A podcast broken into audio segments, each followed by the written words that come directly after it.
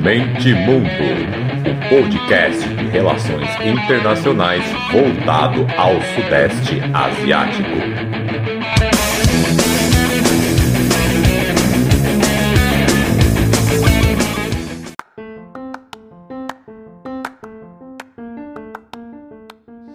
Fala galera, podcast Mente Mundo chegando. Esse sim, especialíssimo. Você não leu errado aí. Eu fiz de propósito esse trocadilho horrível de news com news, que é para comemorar que a, com esse episódio vou passar de mil visualizações ou audições, não sei como é que eu devo chamar isso em podcast. Mas esse podcastzinho aqui, humilde, agora vai passar de mil. Vou chamar de visualizações, tá? Me, me errem. Me, me errem. Então, com esse episódio estamos passando de mil. Felicíssimo e para comemorar, resolvi aí, como fiquei um bom tempo sem fazer o Asian News, resolvi fazer aí um Asian News, vez de ser semanal, mensal. Puxei as notícias aí da virada do mês para cá, o que deu um trabalhíssimo. E para fazer esse especialzinho também resolvi fazer um, um outro textinho junto com as notícias do, do, dos países do bloco. Então é isso, muito obrigado a todos, continue mandando para todo mundo aí, felicíssimo. Mil não é brincadeira, hein? São o quê? Deixa eu fazer as contas por cima aqui, oito meses. Oito meses para quem não, não conhece ninguém, né? Enfim, partindo do zero, eu tô, tô feliz. Eu, como diz um jogador de futebol, eu se sinto gratificante. Então, como esse episódio aqui provavelmente vai ficar o maior de todos, não vou demorar muito.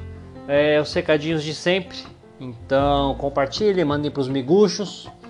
Tem a campanha lá no Catarse, que tem o link aí toda Todo episódio eu ponho o link, junto com todas as redes. É, quem puder colaborar para comprar um microfonezinho maroto. E quero também mandar um abraço pro pessoal do Séries e do, do Redes. Vamos uma parceriazinha marota aí que a gente vai fazer também.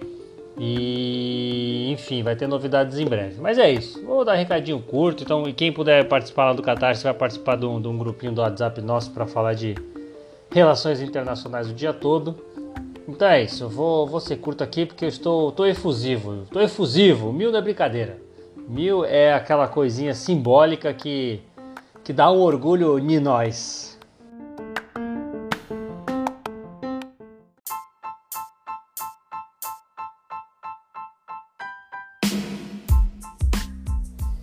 Vamos começar então com, com a hashtag aí do, do nome do tema, que é o Stop Asian Hate, que surgiu após alguns episódios lamentáveis nos Estados Unidos. O ápice foi anteontem, né, no dia 18, que uma senhora, uma senhora asiática foi agredida com um soco no rosto por um rapaz. E ela revidou nele, eu não entendi como que ela conseguiu revidar nele com força, mesmo que com guarda-chuva, mas quem precisou ser levado na maca ambulan na ambulância foi ele. Não entendi direito como que ela conseguiu revidar com essa força, mas enfim. É triste, a senhorinha estava com um saco de gelo no olho, o olho inchado, e aí puxaram a ficha do rapaz ali, ele já tinha agressão ao senhor asiático também nesse mesmo moldes, na rua, do nada, totalmente aleatório. E aí eu, como eu sempre estou lendo tal, eu percebi que isso vem acontecendo. E aí fui caçar no Google uns links tal, aí resolvi fazer esse textinho que é sobre o aumento explosivo de crimes de ódio contra asiáticos. No, que no, no Ocidente não para de crescer, né? Esse crime de ódio contra os asiáticos. E, claro, a pandemia explica a parte, mas não explica tudo porque antes da pandemia já vinha aumentando. Obviamente que discursos de políticos irresponsáveis, né, acaba inflamando a população e cria esse desejo inexplicável de vingança. Vou focar aqui nos Estados Unidos, que é o caso mais grave. É, tem a, o Trump, né, é muito responsável por parte disso. A única diferença dele também para os democratas é a forma e não no conteúdo. Então, se fosse o Biden ou Obama também, ao apontar a China como inimigo comum, como comunista, como fazendo genocídio, isso ia acontecer da mesma forma, talvez com o Trump tenha sido um pouco pior pelas palavras como ele usa. Então, por causa da geopolítica, não só por causa da pandemia, isso já estava anotado para acontecer, assim como foi ódio a judeus no passado mais distante, aos muçulmanos no passado não tão distante. E é impressionante, né? Como o ódio da população está sempre ligado ao posicionamento de seus líderes e é isso, pegando o caso dos Estados Unidos, é isso, é 24 horas, é o, o aparato estatal e midiático ali bombando a população 24 horas, que é, é o, o, o, modo, né, é o modus operandi desse, desse país, está sempre metido em guerras. Já fizeram levantamento, acho que era desde que o país foi fundado, é um, uma guerra, uma intervenção a cada três ou quatro anos, direto ou indiretamente. Então, assim, é um bom império, né? um bom e clássico império, então eles precisam, ainda mais um país que, né, que se diz a democracia, né, a voz do povo e tudo mais, we the people, então eles precisam da legitimidade do, da população interna para essas intervenções. Então, para legitimar, para você deixar ali um bando de pessoas é, com a flor da pele, né, tão subjetiva a ponto de não racionar, é isso, é bombardeamento de notícia, de informação, 24 horas e cria essa legitimidade que permite com que o, o Estado faça as maiores atrocidades né, da, da fronteira para fora. Gosto sempre de lembrar também é, o patético né, é, esterismo da população dos Estados Unidos quando a França não apoiou na ONU a intervenção no Iraque e os Estados Unidos acabou indo sozinho, ignorou tudo e todos. Então nessa época era comum ver pessoas nos Estados Unidos pedindo para não chamar as batatas fritas lá, né, French fries, chamar só de fries para tirar o French, francês, né, para quem não sabe, e fazendo levantamento para outra coisa, American fries, enfim. E até pessoas indo em mercados comprando vinhos franceses, outros produtos franceses e jogando na rua de, como forma de protesto. Então esse é o nível da, da população. Obviamente que agora ia sobrar para os asiáticos, né? Esse é o resultado direto de discursos irresponsáveis de líderes medíocres e, de novo, né, não estou falando só do Donald Trump. É, xenofobia e estereotipação fazem parte do processo histórico e é bipartidário. A máquina de guerra precisa disso. Então, Infelizmente, é, eu tive vontade de escrever esse texto porque dia 18 anteontem aconteceu isso, mas no dia 16, e é incrível, eu fiz questão de parar para ver jornal, TV Grande, Record, Globo, como não é divulgado quando é um ataque de um branco contra a minoria já discriminada. Para quem não sabe, teve um atentado terrorista no dia 16 na Geórgia. Um rapaz entrou num spa que uma asiática é dona e atirou em todo mundo, pegou oito pessoas é, já é confirmado que seis ou delas eram mulheres asiáticas. É, a motivação ainda não está clara, mas pelo que a gente tem visto, né? É, é, é um modelo já padrão de longa data desse povo. Então, aí eu coloquei o link das notícias, né? Do, dos acontecimentos. Também uma matéria da NBC de fevereiro, relatando muitos casos desse tipo que câmeras de segurança pegaram. É um vídeo até meio forte. E a BBC fez uma matéria extensa também extensa sobre esse tema e falando sobre a morte de um idoso tailandês nos Estados Unidos, que ele foi jogado no chão com violência, ou seja, morreu, ou seja, assassinato. Um filipino que sofreu cortes no rosto. Uma chinesa atearam fogo do corpo dela e outros relatos assustadores. Também eu vou colocar o link aí tudo certinho para vocês. Então é esse nível que a gente chegou. Obviamente que uma pessoa que é como eu posso chamar, ignorante ao ponto de atacar outras, obviamente que ela vai ser ignorante geograficamente de colocar todos os asiáticos no mesmo balaio do chinês, né? E coloca todos ali como a mesma coisa.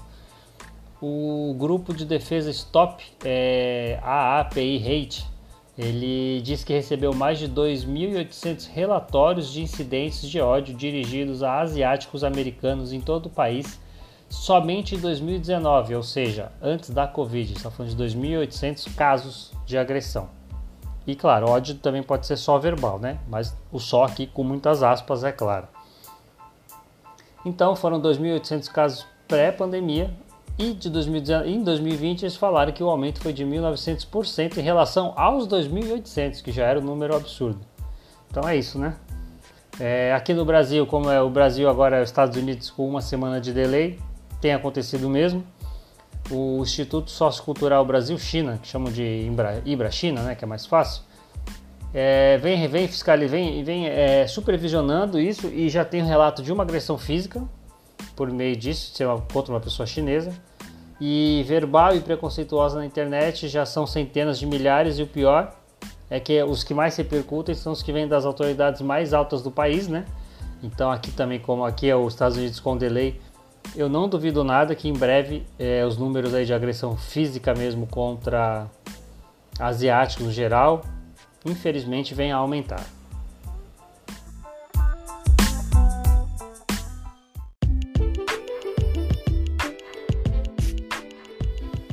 Então vamos começar o clássico girão asiático após um mês e pouco. É, vamos começar com a ASEAN, para quem não lembra, sempre começa como o bloco como um todo. Para falar do efeito cascata que eu já falei que aconteceria lá no episódio do golpe em Myanmar. Quem não viu, veja. Foi o episódio com mais feedbacks positivos, mais visualizações.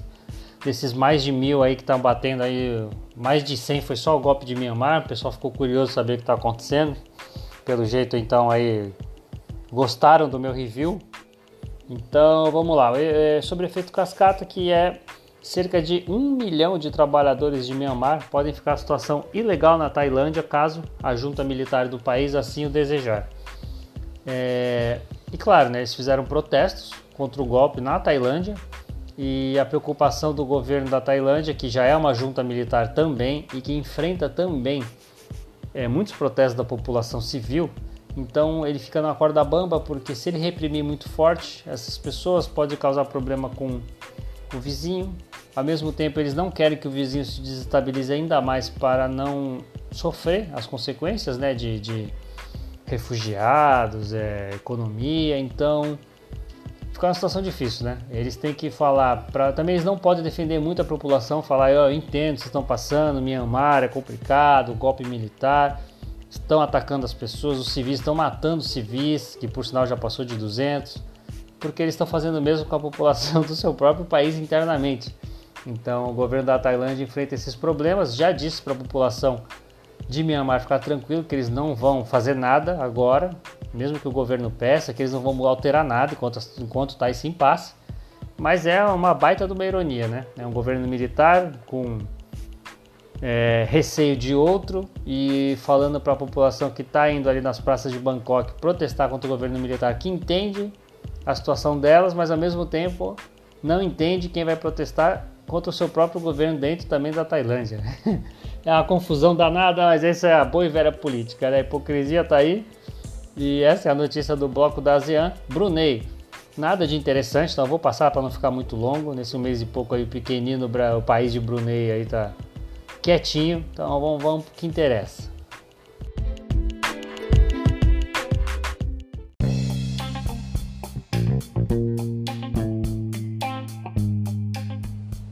Chegando em Singapura, com a notícia que a política deteve um homem que planejou um ataque com faca contra judeus. As autoridades disseram na quarta-feira agora que um homem local de 20 anos que cumpria serviço militar obrigatório foi detido por tempo indeterminado por causa do que descobriram esse plano dele de matar três judeus enquanto eles deixaram deixassem a sinagoga local. Obviamente que não falaram como é que descobriram, né? O Departamento de Segurança Interno do país, que é um órgão de inteligência, disse que um incomunicado que o suspeito foi detido no início desse mês, depois que o Ministério da Defesa alertou para a possibilidade de que ele pudesse fazer isso, que ele estava radicalizado. É, ele também fazia planos de viajar para Gaza para se juntar às brigadas Esden al-Qassam, que é ala militar do governo do, do Hamas na Palestina. O departamento disse que, o rapaz ficou furioso, aspas, porque os judeus estavam prosperando pacificamente em Singapura enquanto os palestinos estavam sofrendo no exterior. Fecha aspas. E isso aconteceu depois de ele assistir um documentário exibido na emissora local, a CNA, sobre a situação da Palestina. Tem uma outra notícia, mas vai ficar redundante também, falando, outros sites asiáticos também pegando essa, essa questão e também longos relatos dizendo que está também aumentando o, o, o fascismo ali também em Singapura, a extrema-direita tem ganhado, a ideologia da extrema-direita tem ganhado corpo em Singapura, né? muito perigoso. Então não é só esse caso isolado, já, já está começando a pipocar aí na, na mídia asiática que não, o caso desse rapaz não, não foi tão isolado assim que tem, tem mais aí escondido por baixo dos panos.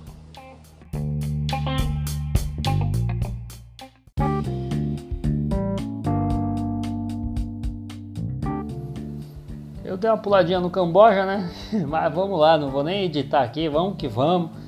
É assim mesmo, depois de um mês e pouco fazendo, mas tudo com C. A segunda letra a gente ignora e finge que, tá, né, finge que continua em ordem alfabética. O Camboja expandiu o monitoramento das mídias sociais como TikTok, WhatsApp e Telegram para supostamente evitar o espalhamento de notícias falsas sobre a Covid que são danosas e podem levar à morte. Desde 2017, o Hun Sen vem reprimindo a mídia independente. Seu governo forçou o fechamento, do, por exemplo, do Cambodia Daily, que era o maior jornal independente do país, silenciou outras 32 rádios independentes. Em 2018, ele anunciou que todo o tráfego doméstico internacional da internet passaria pelo Centro de Gerenciamento de Dados Estatal, a popular censura. Então, claro, né, que com a pandemia isso seria a desculpa perfeita para ele aumentar ainda mais o controle sobre o que é dito dentro do país. Sem muita novidade aí, né? Tem muito o que comentar, é um padrão. Muitos países se aproveitaram para fazer isso ou tentaram fazer isso, que já rendeu até quedas de governos por aí. A outra notícia foi que o Camboja cancelou um movimento militar conjunto que estava programado com a China. O motivo oficial foi economizar em tempos pandêmicos.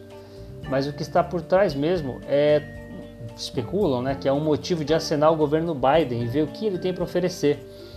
Porque é um movimento similar que o Camboja fez com o próprio Estados Unidos em 2017 encerraram uma parceria militar de sete anos e assinaram e aí deram logo um tempo depois né, intensificaram o comércio e relações com a China.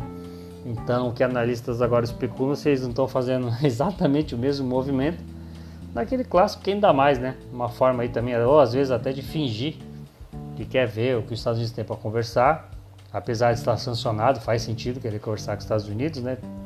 Mas pra, até para conseguir algo mais da China, enfim, uma posição pragmática. É, aparentemente está certo mesmo, tem que tentar aproveitar esse cenário aí de, de conflito entre duas grandes superpotências e, e espremer, né? E ver o que, que sobra mais para o seu próprio interesse, seu próprio país. Então, se, se for algo assim, tá mais do que certo mesmo, tem que, tem tem que jogar, tem que, tem, que, tem que saber jogar o jogo.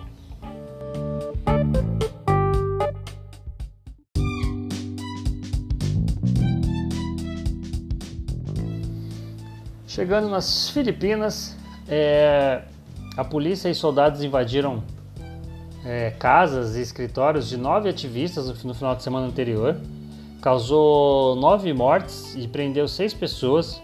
Especialistas em direitos humanos afirmam que o incidente segue um padrão de mortes sangrentas e abusos de autoridade em toda a administração do presidente. Não é novidade o que ele faz, é, é, é, é o padrão dele. Lembrando que junho do ano que vem acaba o, o mandato dele, não pode, não tem reeleição nas Filipinas. É, e lembraram também o Domingo Sangrento, né? É, também Domingo Sangrento tem em todo lugar, né? dá pra, dá pra fazer aí um episódio só com Domingo Sangrento. Eles apelidaram né, a Operação de Domingo Sangrento, fazer alusão também citando os outros Domingos Sangrentos, porque foi uma operação que supostamente seria para combater comunistas o curioso é que isso foi no, no norte do país que aconteceu e a insurgência comunista que de fato existe no país é no sul. E o que, que aconteceu? Segundo a polícia, foram apreendidos é, armas e granadas, o que demonstraria que eles estavam certos. Só que outra coisa suspeita foi que entre os mortos estavam um prefeito que era forte crítico ao presidente. Então aí parece até que a polícia meio que se desculpou, dizendo que foi, né, não, foi um, realmente um erro, foi um erro da operação, enfim, que seja, é isso aí, né? Muito suspeito. E a outra notícia é a putinização internacional. Está crescendo conforme vai chegando perto da hora do, do ter de largar o osso, vem crescendo os rumores no país de que ele possa mudar a Constituição com a desculpa da pandemia e de melhorar os mecanismos econômicos, destravar algumas, algumas partes da, da Constituição para aumentar o investimento estrangeiro, enfim, para modernizar o país, que a Constituição dá uma travada em algumas questões. E adivinhe, claro, com a mudança, a contagem zero e ele vai e ele assim pode concorrer a novo mandato. Então, o Putin lançando escola, né? O Duterte não é o primeiro nem o segundo a, a copiar o modelo. O plano B é uma dele continuar no poder seria ele eleger sua própria filha, que já é prefeita na cidade de Davao, que é o, o, o reduto dele. Ele também começou assim a sua carreira. Então colocar a filha seria uma forma como ele continuar ali também, mandando e desmandando. Mas parece que a putinização, né, eles estão, estão mesmo estudando como a, a viabilidade de, desputinizar as Filipinas. Lembrando que pode ser que eles consigam mesmo, porque a aprovação do Duterte sempre beira os 90%, então difícil imaginar que a oposição, o judiciário consigam né, é, frear alguma manobra dele, ele tem total respaldo da população, então vamos ficar de olho.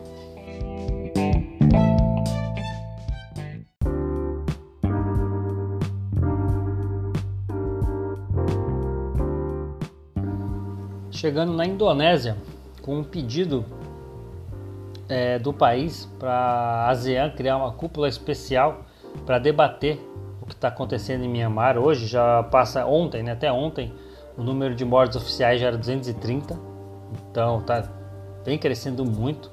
Vários vídeos na internet com a polícia usando armas de fogo mesmo letal contra manifestante, atirando na cabeça, enfim, um monte de vídeo tenso aí que é bom nem ver. Então a Indonésia como líder natural do bloco, né? O bloco não tem líder, mas pelo tamanho da, da economia, enfim, a Indonésia é, acaba sendo um líder natural. Então o presidente o Joko Widodo, o Jokowi, acho fofo chamar de Jokowi, ele vem propondo reunião com todos os líderes da ASEAN para conversar com, com o exército de Myanmar. A Malásia esses dias concordou, então praticamente aí os dois membros mais importantes, as duas maiores economias junto com tem Singapura também, né? Mas a Malásia e a Indonésia tem toda essa também essa questão de, da, da população, né? O tamanho, quanto eles influenciam. É, o Escritório de Direitos Humanos da ONU disse essa semana que cerca de 37 jornalistas já foram presos. É, dois também estão detidos na capital. A BBC confirmou ontem, no dia 19, que um repórter da sua emissora está desaparecido a última vez que ele foi visto, ele estava sendo levado por homens não identificados. Então a situação está dramática em Myanmar e a Indonésia parece que vai aumentar um pouco a pressão para de fato resolver logo, porque também o governo disse que estava estabelecendo democracia no país e que ia ficar no poder um ano, mas assim vago, também não falou quando é que ia ter eleição, quando é que não vai. Então a hora de apertar, né, e de pedir logo para uma uma definição é agora, né? Porque se deixar o, alguns meses ou um ano vira 20, vira 30. A gente brasileiro sabe do sabe o que, que é isso. Então a hora de apertar o governo de Myanmar é agora.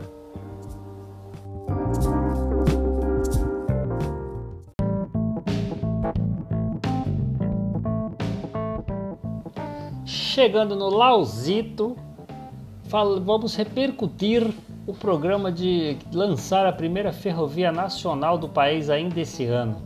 O projeto já está batendo 95%. A ferrovia está prestes a causar uma grande mudança na economia do Laos, que vai ser de longe o meio de transporte mais rápido do país. Os trens de cargas e de passageiro vão viajar 160 km por hora, ligando cidades e comunidades que agora que atualmente né, são apenas estradas muito sinuosas e muito mal conservadas, é, ligam essas regiões. Então agora isso vai dar um boom econômico e, e social violento no país. Essa notícia uma vez ou outra já repercutir, né, que agora só de fato é interessante porque já está sendo finalizado mesmo, a pandemia deu uma segurada. Então a notícia é mais para dizer que já está finalizando, mas eu já tinha repercutido uma ou duas vezes sobre esse projeto, polêmicas dele, de passar por área ambiental, enfim. E a segunda notícia também é algo que já foi dito aqui mais ou menos, que foi o governo do Laos e uma empresa que é majoritariamente chinesa assinaram um contrato de concessão de 25 anos que permite à empresa construir e administrar grande parte da rede hidrelétrica do país elétrica, desculpa, elétrica. Então, é o acordo vai aprofundar né, o envolvimento da China na meta do governo do Laos de se transformar na bateria do Sudeste Asiático, que eu já repercuti. Se quiser saber um pouco mais, é, ouçam aí o episódio do Rio Mekong, que ficou bem legal também. Eu falo sobre essa bateria do Sudeste Asiático e os problemas envolvidos com ela. Então, chegou a empresa chinesa falando que vai investir 2 bilhões e o governo do Laos aceitou, dizendo que precisa mais dessa, dessas barragens que vão construir, enfim, de toda essa infraestrutura para conseguirem virar a bateria do Sudeste Asiático. O Mekong passa por secas violentas, então é esse problema geopolítico que eu repercuto no episódio lá. Depois de acabar esse aqui, dá o playzinho lá que vocês vão gostar. o eixo geopolítico regional passa pelo, pelo, pelo rio Mekong, tanto interno da ASEAN, entre os países da ASEAN, como ASEAN mais China. Vale a pena ver que é, que é algo que provavelmente ainda vai dar muito o que falar nos próximos anos.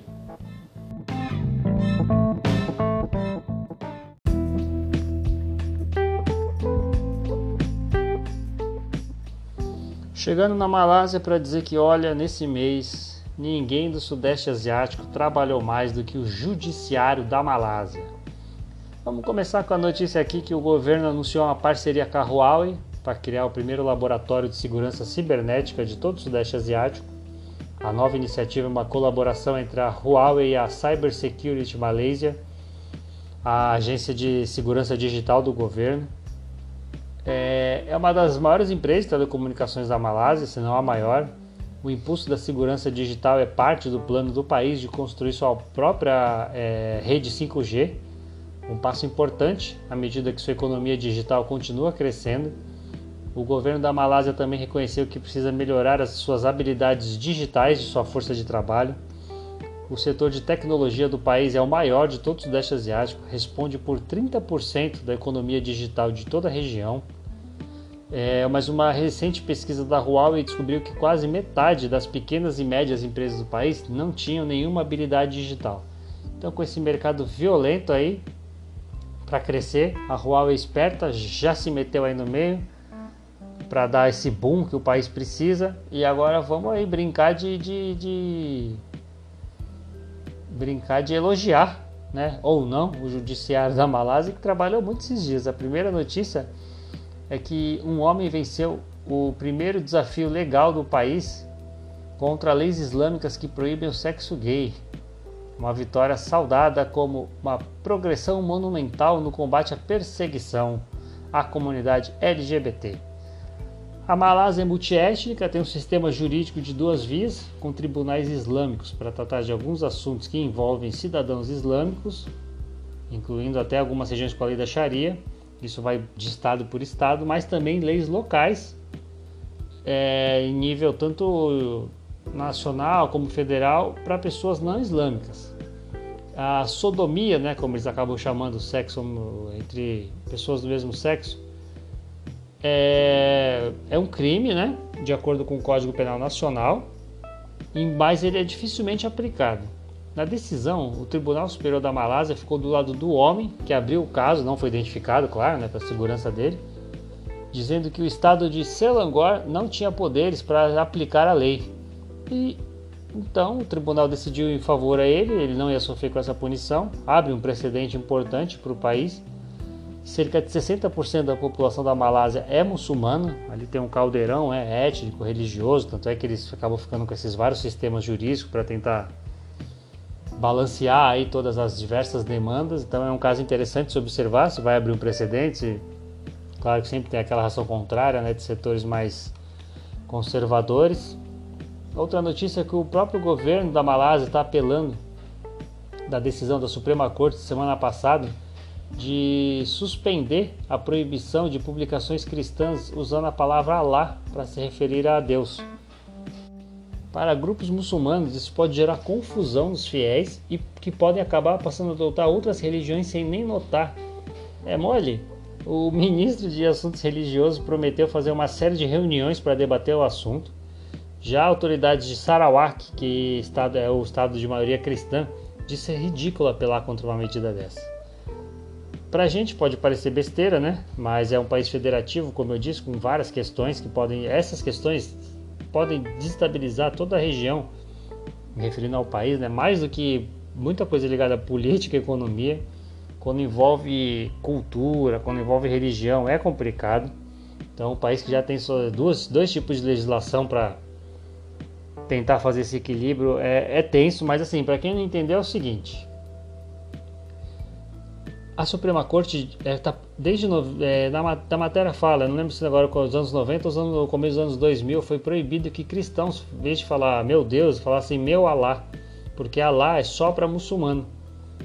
E aí a Suprema Corte falou, acabou esse negócio. Pode, de cristão pode usar Alá, muçulmano pode usar Deus, é tudo, é tudo Deus, né? É tudo, é, como é que eles falam? Os muçulmanos é, são todos povos do, li, do livro, é tudo de Abraão, vambora. E aí o governo da Malásia está apelando contra. Por quê? Muito provavelmente pensando, pô, não mexe nisso não. pô, a gente está aqui com coronavírus, está com um monte de problema é, econômicos, tu vai querer criar um problema social aqui no meio dos problemas econômicos. Puta, não mexe nisso não. Então o governo entrou contra essa decisão da Suprema Corte. Mas basicamente é isso. Pra gente é, é algo besta, né? Algo bobo, mas aparentemente para eles não, porque é outro tipo, né? Outra, outra visão, outra forma de ver a sociedade. E outra notícia, a última para fechar, um tribunal da Malásia permitiu agora na terça que grupos de direitos humanos contestassem a deportação de 1.200 cidadãos de Myanmar.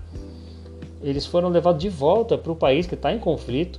Mais de 100 pessoas que estavam para ser deportadas tiveram o procedimento interrompido, também por decisão da corte. Entre eles estavam seis pessoas registradas na Acnur, que é o órgão da ONU para refugiados, ou seja, é por lei internacional, a Malásia não podia deportá-los.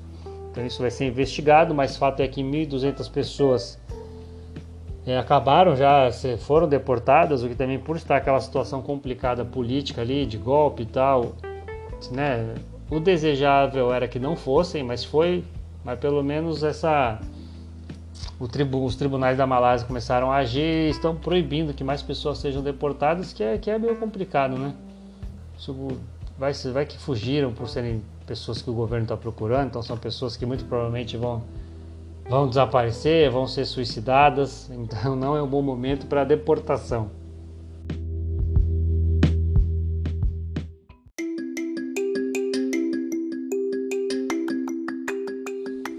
Bom, Myanmar não tem muito o que falar, né? Que está dando aí até nas, na, na, na mídia aqui. É, o número de mortes já passou de 230. O, uma notícia aqui que eu peguei que eu achei interessantíssima é que o ex-ministro das Relações Interiores de Singapura diz que o Taj Mahal, que é o, o, nome do exército de Myanmar que tomou o poder, na verdade sempre esteve no poder, né? Ele é parte do problema do que acontece do país, mas também ele deve ser parte da solução. Ou seja, ele alega que a situação do país é complexa e que o exército tem suas pautas que não podem ser ignoradas. Que ignorar é, as pautas, os desejos do, do, dos militares pode transformar Myanmar em uma Líbia ou em um Iraque. E claro, ele lembra que o país tem diversos já agora, assim, né, mesmo antes do golpe, já possuía é, alguns grupos étnicos armados pelo país que uns pedem para ser autônomo, né, outros pedem só para ser ouvidos, enfim, então já tem ali grupos armados que lutam contra o governo. Se você derrubar esse governo à força, é o cenário perfeito para uma guerra civil duradoura. Então é interessante esse ponto de vista do ex-ministro e realmente faz todo sentido. As últimas, né, as últimas derrubadas aí de, de ditadores não saiu pior do que se eles estivessem vivos. Então é bom ficar de olho. Achei uma opinião interessantíssima, um ponto de vista que só quem é de lá mesmo para ter. E uma outra notícia interessante que foi que fábricas chinesas estão sendo atacadas no país. Segundo uma estatal chinesa, é, 32 fábricas no centro comercial de Yangon foram atacadas desde domingo, causando um prejuízo de 37 milhões de dólares e deixando até funcionários feridos. Enquanto as forças de segurança lançavam uma repressão sangrenta contra os manifestantes que deixou dezenas de mortos, parte deles iam atacar as empresas chinesas. É, as cidades que têm empresa chinesa passaram a ter lei marcial e, claro, né, obviamente os manifestantes fazem isso porque alegam que a China está cobertando, está dando retaguarda para o golpe e para, para o exército se manter no poder. Então eles acham que a China deveria se mexer mais, deveria se intrometer, não deixar acontecer o que vem acontecendo. A China fala que tem que ser um assunto interno, que cabe ao exército, à população, enfim, à sociedade civil organizada resolver a situação mas muita gente não está vendo dessa forma e é curioso isso que as empresas, apenas as chinesas, estão sendo atacadas sistematicamente. Curioso, talvez isso force a China a se posicionar, né, tanto de um lado como de outro, que acaba até os chineses que moram em Myanmar ficando sob um risco alto, alto e forte.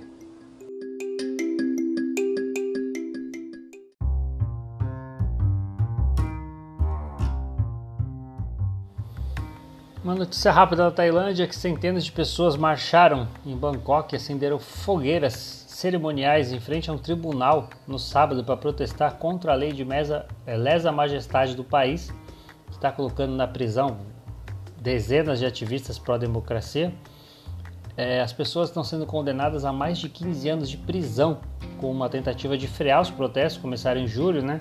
por causa da Covid acabaram parando um pouco, pretendem voltar, enfim, é uma confusão também que dura longos meses, nem adianta ficar falando que acaba sendo mais do mesmo, já falei várias vezes aqui, o fato que o, o impasse acontece, sem grandes novidades, nem para um lado nem para o outro. Então eu peguei a notícia para dizer que, né, ainda estou monitorando o que está acontecendo na Tailândia, mas não tem acontecido nada demais. Tem esse movimento interessante aí das fogueiras cerimoniais, enfim, tem o um link lá para vocês verem tem, quem tem mais interesse no assunto. Mas basicamente é isso.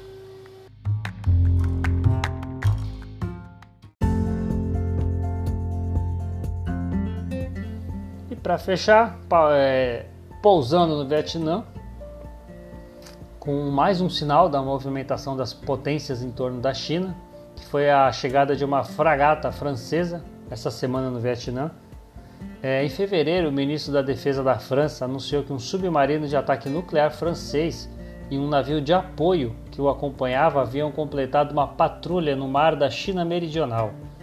Olha, o, o perigo. O Vietnã, claro, né, para quem não sabe, é o país que mais contesta a China. Historicamente, eles não se dão bem.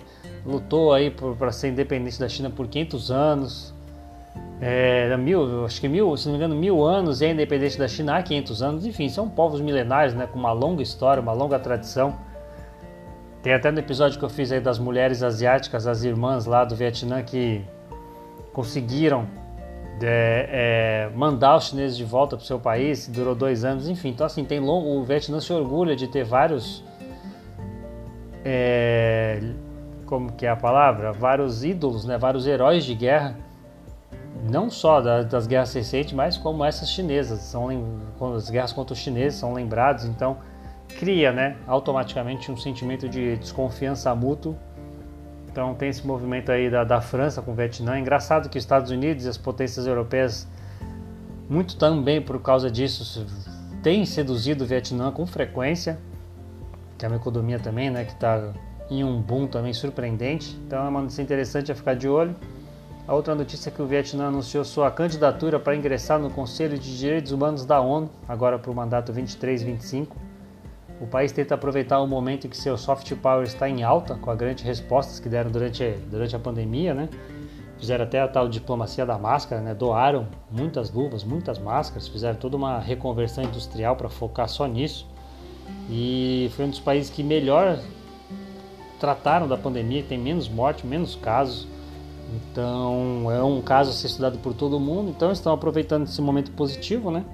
Porque obviamente a gente está falando de uma nação comunista de partido único que vai enfrentar obstáculos para conseguir isso, claro, mas também não é nenhum absurdo conseguir. A Arábia Saudita consegue, então, né? então também tem eh, são questões políticas e não práticas. Então tem vão ter que né, se explicar um pouco ali sobre o histórico de direitos humanos no país que é complicado, é liberdade de expressão, direitos de praticar livre crença, livre religião, liberdades individuais, civis. Então, assim, tem muitas questões ali que beiram, claro, óbvio, a hipocrisia, mas pelo próprio sistema da ONU, né, vira e mexe entre um paizinho é, minimamente suspeito. Então, se o Vietnã conseguir também, não é de se estranhar, não é a primeira vez e nem vai ser a última.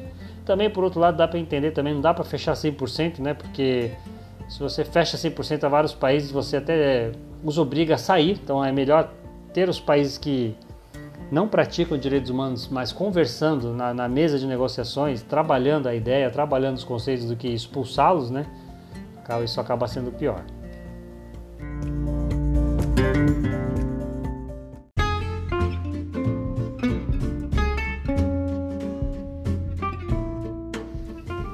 A dica da semana para fechar é o canal no YouTube do Maurício Santoro. Sigo ele no Twitter, um excelentíssimo professor de relações internacionais, cientista político da Universidade do Estado do Rio de Janeiro. E aí lá no, você vai lá no canal no YouTube dele em vídeos, tem uma sequência de aulas sobre a China que começa lá do período pré-unificação passa pelo Império, é, as questões com o Ocidente, a República, o período maoísta, enfim. São umas 10 aulas, até a nova Rota da Seda. São as 10, 11 aulas sensacionais sobre a China. Muito boas, recomendo para todo mundo. Como diria o Neto, é um monstro sagrado esse, esse Maurício Santoro. Sensacional. Eu estou na aula 6, né? 5. Eu tô, eu terminando a República, aula 4, vi aqui de curioso. Então fica a dica, acompanha lá, vocês vão sair craques, vão sair com doutorado sobre a China, assistindo essas aulas com, com atenção e anotando as dicas culturais dele, vídeos para assistir, enfim. A dica essa é muito, muito, muito boa. Então é isso, gente. Muito obrigado, espero que vocês tenham gostado. Faz tempo que eu não fazia o Azenews, né? Questão de um mês e pouco, mas tá complicado. E também eu comecei a ler de curioso os temas desses episódios que eu fiz nesse um mês aí, direitos humanos, é, Dia da Mulher, enfim. Mas o Azenews vai voltar com mais frequência, eu prometo.